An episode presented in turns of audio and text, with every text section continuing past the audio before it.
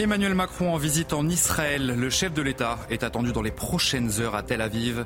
Un déplacement pour appeler à la reprise d'un véritable processus de paix. Nous vous dévoilerons le programme d'Emmanuel Macron en Israël dans un instant. Deux otages ont été libérés par le Hamas. Il s'agit de deux femmes israéliennes détenues dans la bande de Gaza depuis le 7 octobre dernier, jour de l'attaque du Hamas sur Israël. Cette libération intervient trois jours après celle de deux Américaines. Vous entendrez la réaction du petit-fils d'une des deux femmes libérées ce lundi.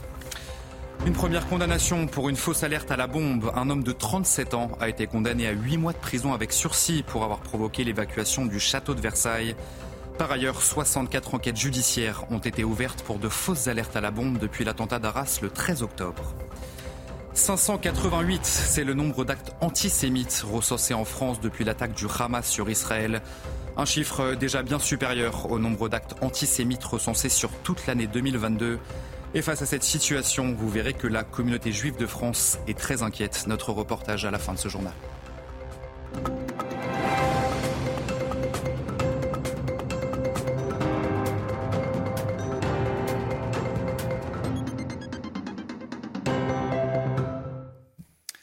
Bonsoir à tous, très heureux de vous retrouver sur CNews pour l'édition de la nuit. Emmanuel Macron est donc attendu dans les prochaines heures à Tel Aviv. Sur place, le président de la République devrait appeler à la reprise d'un véritable processus de paix et la création d'un État palestinien. Alors quel est le programme d'Emmanuel Macron en Israël et surtout quels sont les enjeux de cette visite? Les éléments de réponse avec Johan Usaï du service politique de CNews.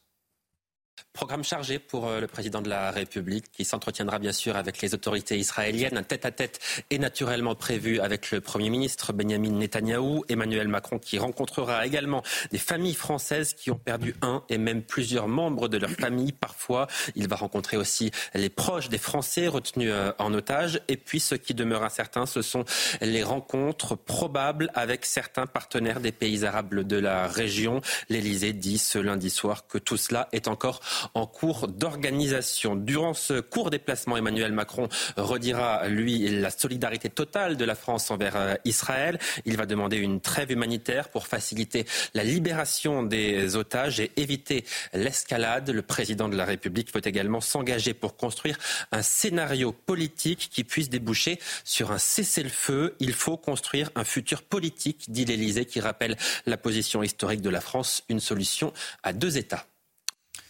Et lors de sa visite au Proche-Orient, Emmanuel Macron a pour projet de se rendre à Ramallah en Cisjordanie pour y rencontrer le président palestinien Mahmoud Abbas.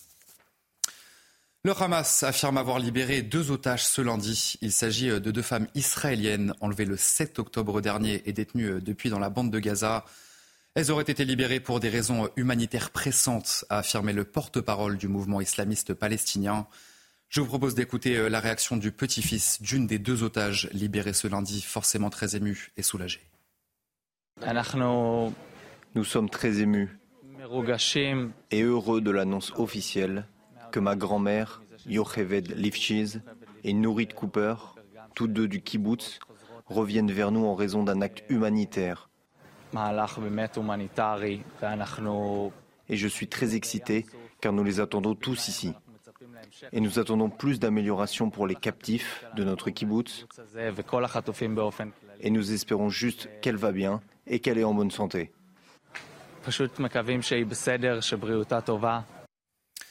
Et puis sur le terrain, l'armée israélienne a lancé ce lundi des centaines de frappes sur la bande de Gaza en état de siège. Et de son côté, le Hamas continue de viser les villes d'Ashkelon et de Beersheba. Selon le Hamas, plus de 5000 personnes sont mortes dans la bande de Gaza. Antoine Estève et Fabrice Elsner sur place pour CNews.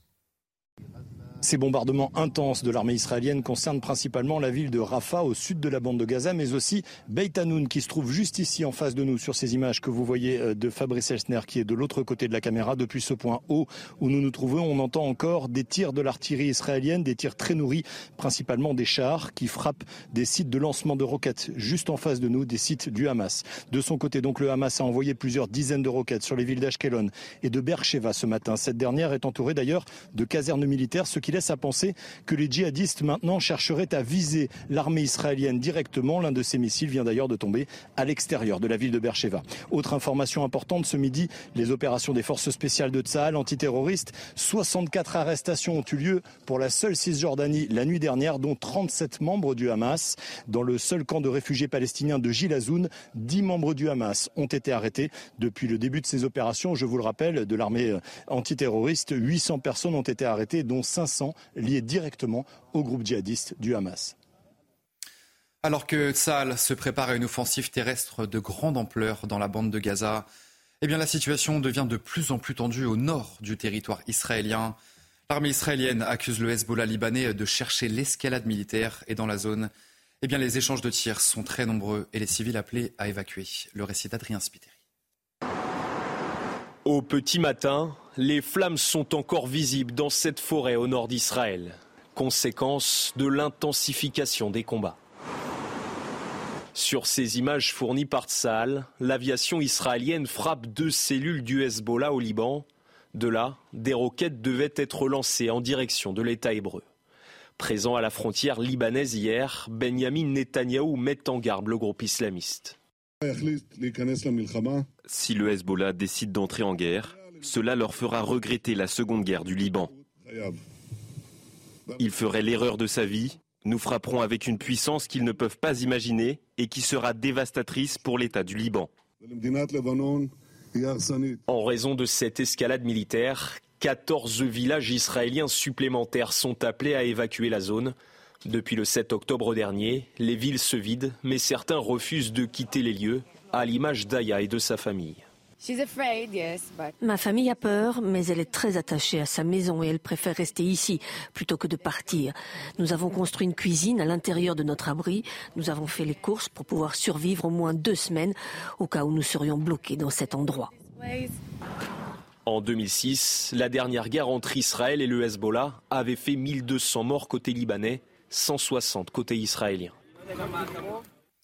Cela fait 17 jours désormais que la guerre a commencé et suite au massacre perpétré par le Hamas depuis le 7 octobre, eh bien de nombreuses familles ont dû fuir leur village en Israël, au nord de Tel Aviv. Un hôtel de standing avec une capacité de 300 personnes accueille aujourd'hui plus de 450 réfugiés. Le reportage de nos envoyés spéciaux à Tel Aviv, Anne-Isabelle Tollet et Stéphanie Rouquier. Cet hôtel d'affaires de Rahana, qui a l'habitude d'héberger une clientèle d'affaires, s'est transformé depuis le 7 octobre dernier, depuis le massacre du Hamas, en un immense camp de réfugiés.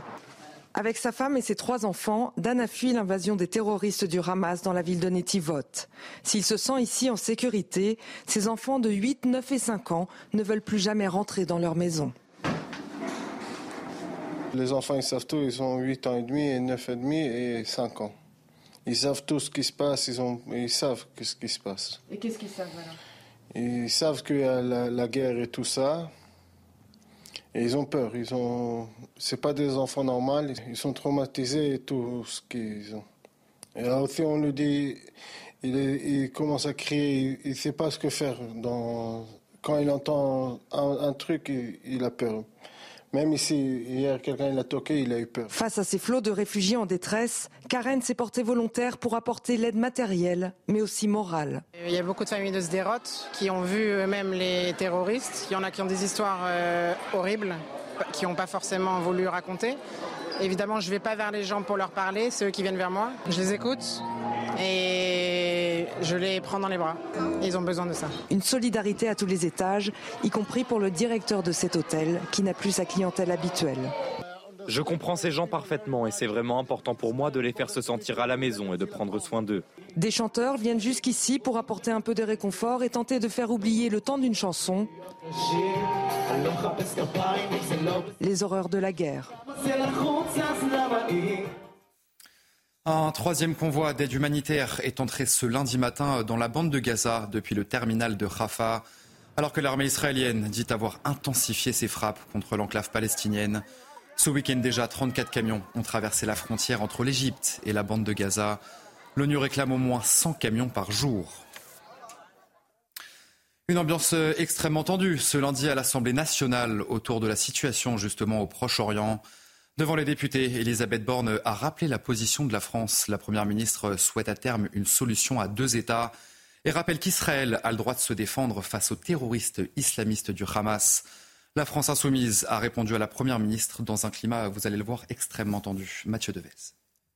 Elisabeth Borne est la première à s'exprimer dans l'hémicycle. Elle s'en prend directement à la France insoumise. Minimiser, justifier, voire absoudre le terrorisme, c'est accepter qu'il frappe à nouveau demain en Israël, en France ou partout ailleurs. De son côté, la présidente des députés LFI réclame un cessez-le-feu. Seul un cessez-le-feu immédiat permettra de sauver des dizaines de milliers de vies innocentes. Seul un cessez-le-feu permettra que les otages puissent être libérés et que les bombes cessent de pleuvoir sur une population palestinienne prise au piège dans ce que Dominique de Villepin appelait à juste titre une prison à ciel ouvert.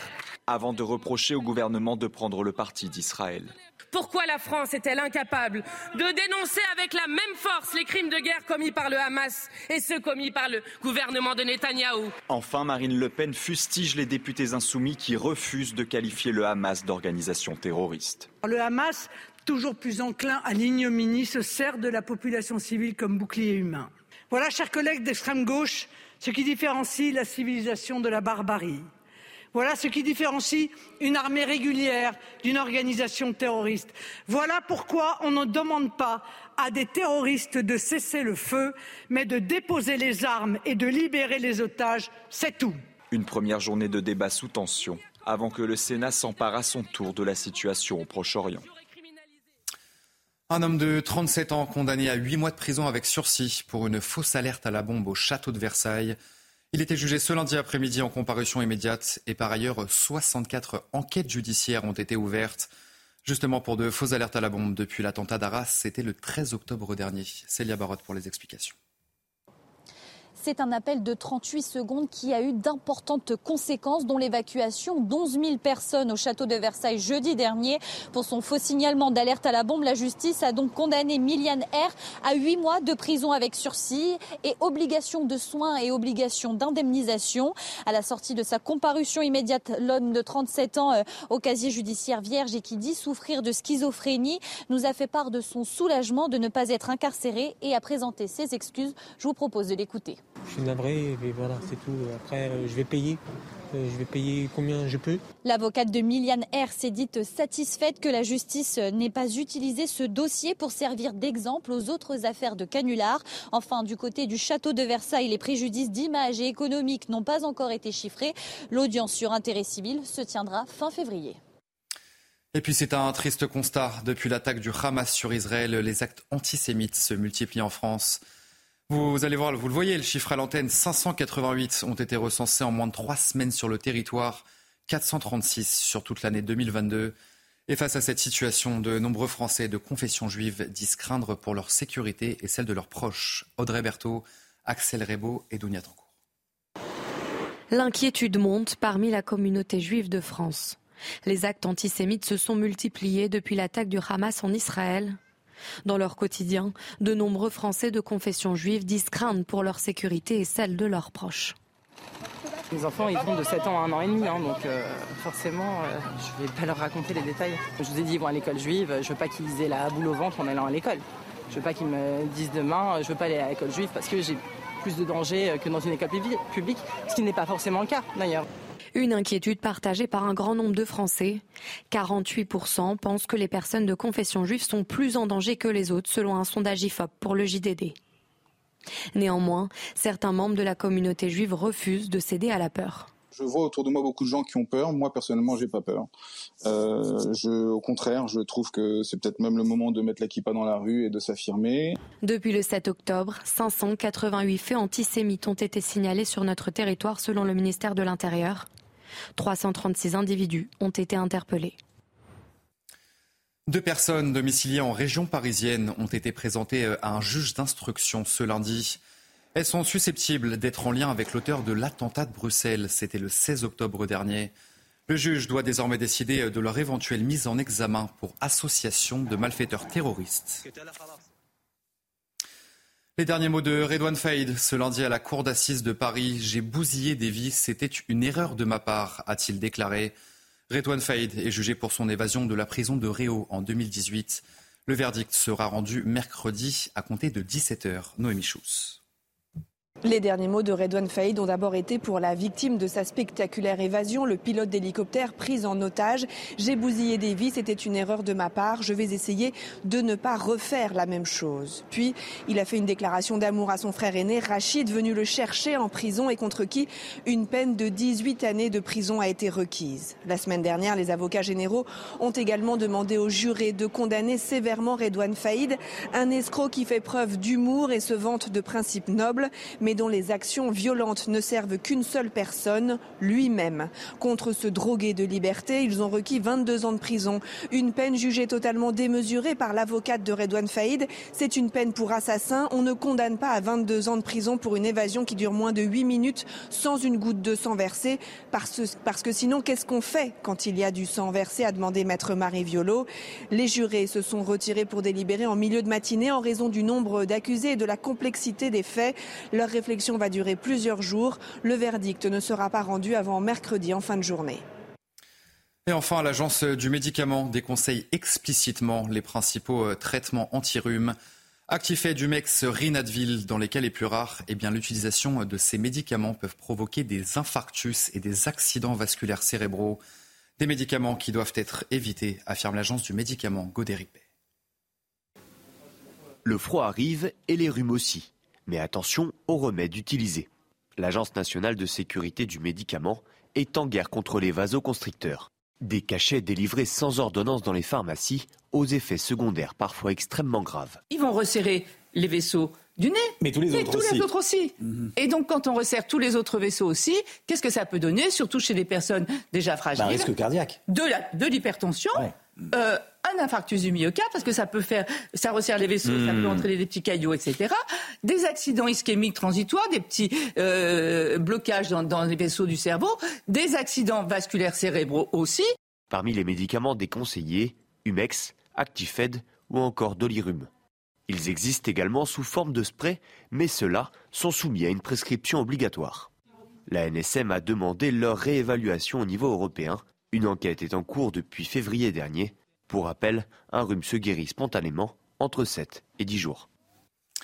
Voilà, c'est la fin de ce journal, mais vous ne bougez pas, vous restez avec nous tout de suite, votre journal des sports. On va parler football, on va parler Première Ligue et la Ligue des Champions qui revient euh, ce mardi sur Canal+. Et on finira avec un petit mot de tennis. Tout de suite, c'est votre journal des sports sur CNews. Et on commence ce journal des sports avec du football et la neuvième journée de Première Ligue. Tottenham a dominé Fulham 2 buts à 0. Grâce notamment au septième but en neuf matchs cette saison du Coréen Hung Min Son. Cette victoire dans le derby londonien permet aux Spurs de retrouver la première place du championnat, deux points devant Manchester City. Le prochain match pour Tottenham, ça sera ce vendredi contre Crystal Palace.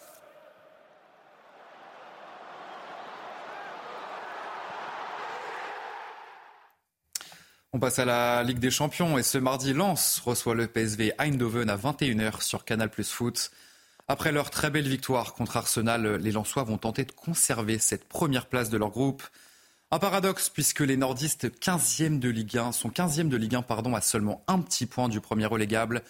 Jonathan Grady, défenseur lensois, explique justement la différence de réussite des 100 et or dans les deux compétitions. Écoutez.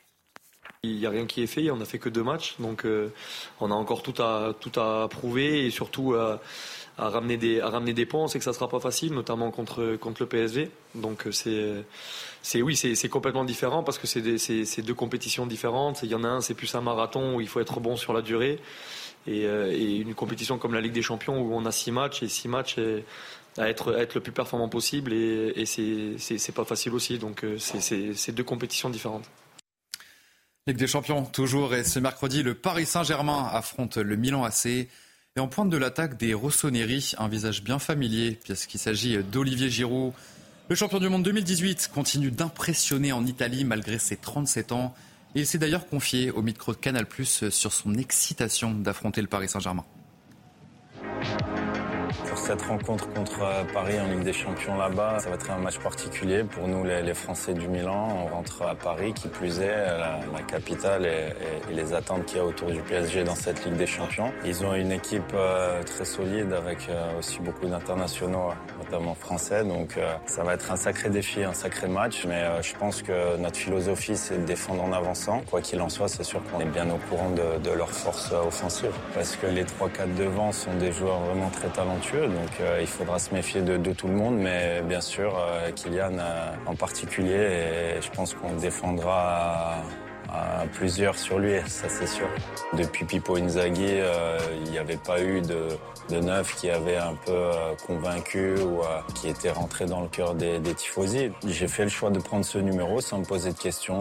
sur le plan de, la première année, ça a été plutôt une réussite et après j'ai réussi à rentrer dans le cœur des Milanistes. Et on termine ce journal des sports avec un mot de tennis. Sébastien Grosjean quitte son poste de sélectionneur de Coupe Davis et devient l'entraîneur du nouveau visage du tennis français Arthur Fils. Le jeune Français de 19 ans est passé de la 320e à la 38e place mondiale en l'espace d'une seule saison. Fils va donc pouvoir compter sur les conseils de l'ancien quatrième joueur mondial pour continuer sa progression.